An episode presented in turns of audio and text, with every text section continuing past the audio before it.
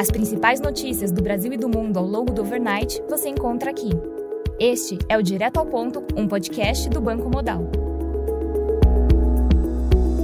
Bom dia e bem-vindos ao Direto ao Ponto. Hoje é segunda-feira, dia 14 de agosto, e estes são os principais destaques esta manhã. No Brasil, no cenário fiscal, segundo o Globo, líderes partidários na Câmara dos Deputados vão se reunir nesta segunda-feira para tentar buscar acordo para a votação do novo arcabouço fiscal. Segundo o Metrópolis, aliados do presidente da Câmara dos Deputados acreditam que Arthur Lira vai pautar o projeto do novo arcabouço fiscal para votação ainda esta semana.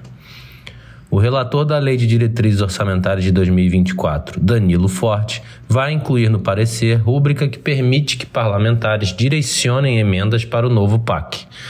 Danilo defendeu que, caso a medida não seja adotada, o novo programa de obras para a infraestrutura não se encaixa na previsão de gastos para o ano que vem.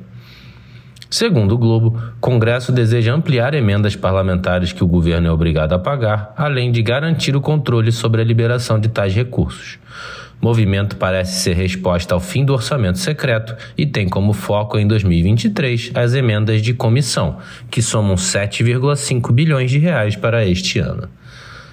Presidente Lula assina decreto que libera verba para destravar obras do novo PAC. Medida autoriza o uso de recursos do Fundo Garantidor de Investimentos, gerenciado pelo BNDES. No cenário político, mudanças no âmbito da reforma ministerial a ser promovida devem incluir alterações no comando da Caixa Econômica, do Ministério do Desenvolvimento Social e do Esporte, além do Ministério de Ciência e Tecnologia.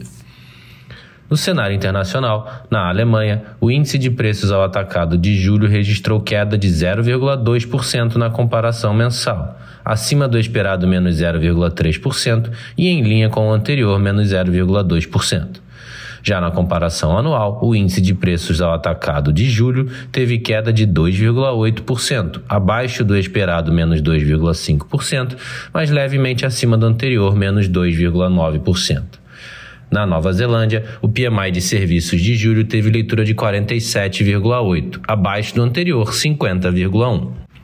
Na agenda do dia, destaque para a divulgação do IBCBR às 9 horas da manhã aqui no Brasil. Às 8h50 teremos a divulgação do PIB do segundo trimestre no Japão. E às 11 horas da noite teremos a divulgação da produção industrial e das vendas no varejo na China. Nos mercados, o dólar index avança 0,1%. O S&P futuro sobe 0,2%, enquanto o DAX futuro avança 0,3%.